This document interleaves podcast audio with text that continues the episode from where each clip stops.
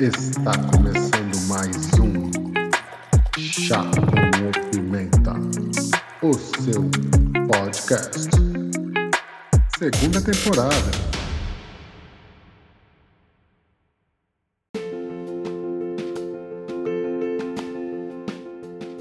Sejam muito bem-vindos a mais um Chá com Pimenta podcast. Eu, Anderson Rodrigues, o Pimenta, venho apresentar mais uma Rapidinhas do Pimenta.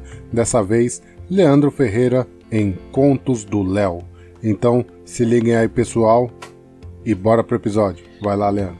Fala aí, Pimenta. Fala aí, galera. Tudo bem? Tudo beleza com vocês? Só alegria? Tudo de bom? Tamo aí para mais um Contos do Léo, né? Vou trazer aqui um breve resuminho para quem nunca viu. Contos do Léo se baseia assim em contos, né?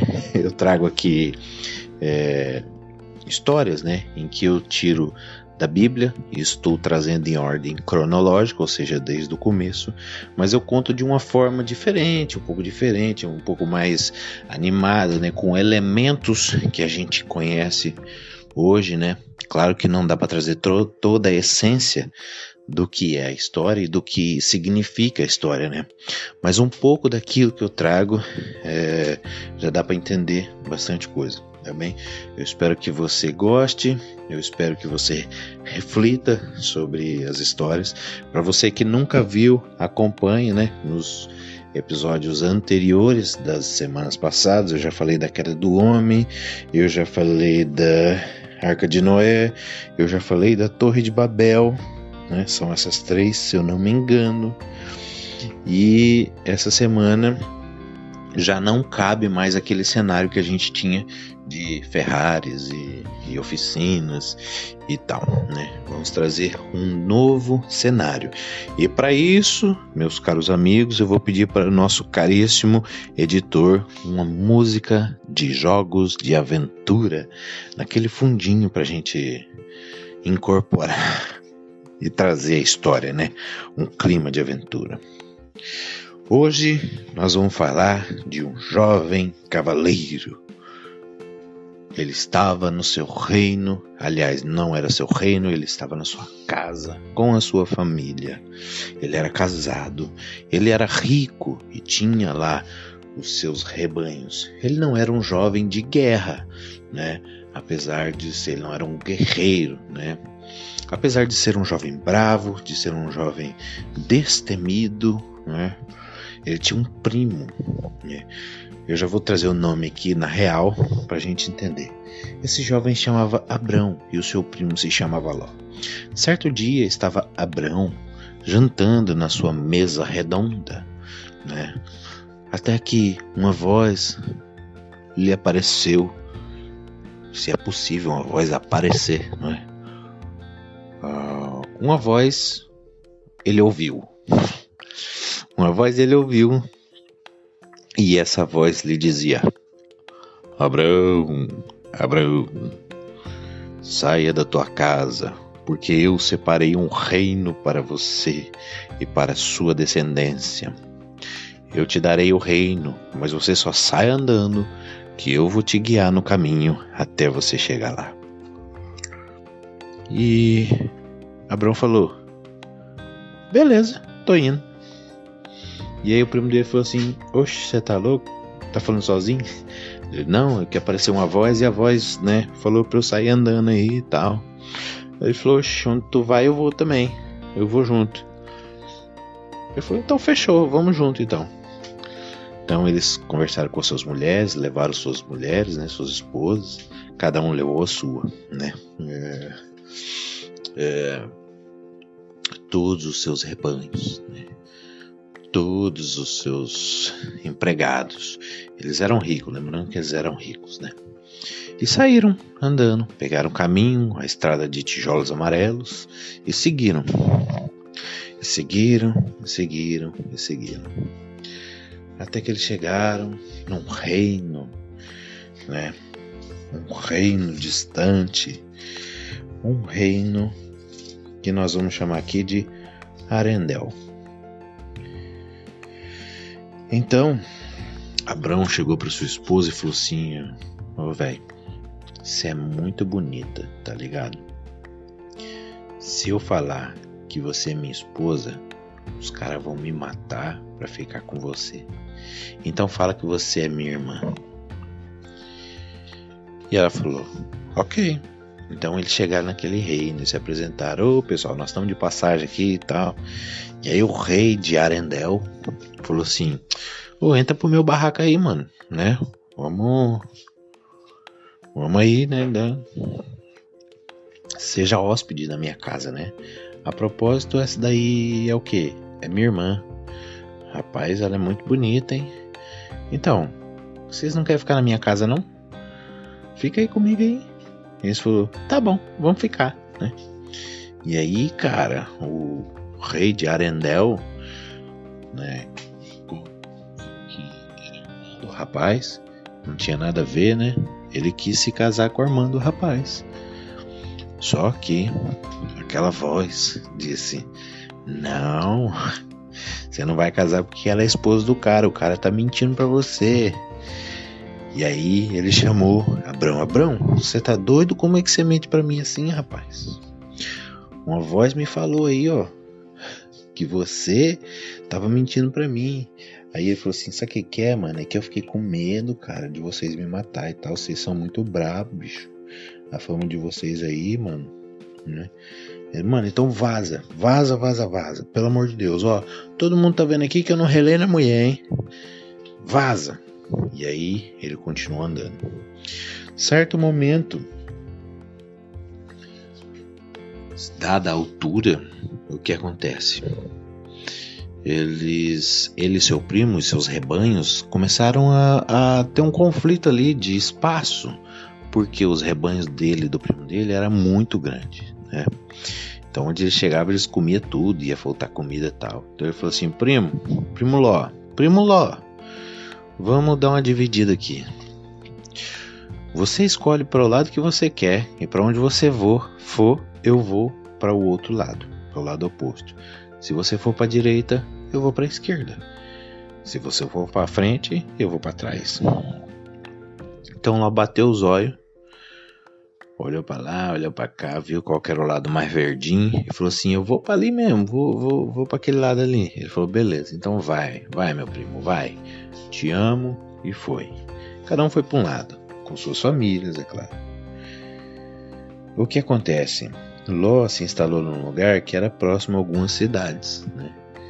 Então ele montou acampamento ali e tal.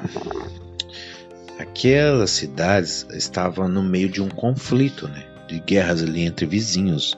Sabe como que era antigamente, né? Nesses é, reinos medievais, né? Era confronto, era um querendo conquistar a terra do outro, ninguém queria comprar, queria só matar para conseguir, né? Enfim, cinco reis lutaram contra quatro reis, cinco exércitos contra quatro exércitos e pronto, ganharam. E o povo de Ló estava ali no meio da batalha, só que sem ter nada a ver. O que acontece? Levaram o primo do Abraão. E aí viemos para uma nova fase né, do jogo. Agora, Abraão tem que resgatar o seu primo Ló. Imagina, você lutar contra um exército, né? Leônidas e os seus 300 lutaram contra o exército persa. Mas Abrão e os seus 318 lutaram contra cinco exércitos. Com bravura eles lutaram. E a batalha foi tensa, a batalha foi árdua. Mas ele venceu e trouxe de volta o seu primo e a sua família. Vocês conseguem imaginar? Vocês conseguem imaginar uma luta? Consegue porque a gente consegue por causa do filme de, do Leônidas, né? E os 300. Aliás, o rei Xerxes, Artaxerxes, que é o Rodrigo Santoro do filme do 300, ele é um personagem bíblico. Ele está no livro de Esther, que é também conhecido como Assuero, o nome dele.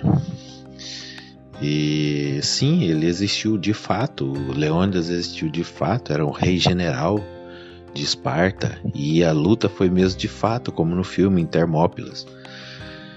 Mas isso. É, mas não foram 300, né? A história conta uma coisa um pouquinho diferente, né? Mas. Pois é. Mas isso nós vamos chegar lá, né? Mas o que eu quero trazer com o que nós ouvimos até agora de Ló e Abraão e seu primo. Abraão ele confiou em Deus para largar toda a sua família, né, os seus parentes ali, e andar numa jornada sem rumo, onde Deus é, daria o rumo, o destino final, né? Nós vamos chegar lá nos, na próxima semana, né? Mas Deus diz: olha, vai e, né? E eu vou te mostrar quando você chegar. E ele simplesmente ouviu, obedeceu e foi andando.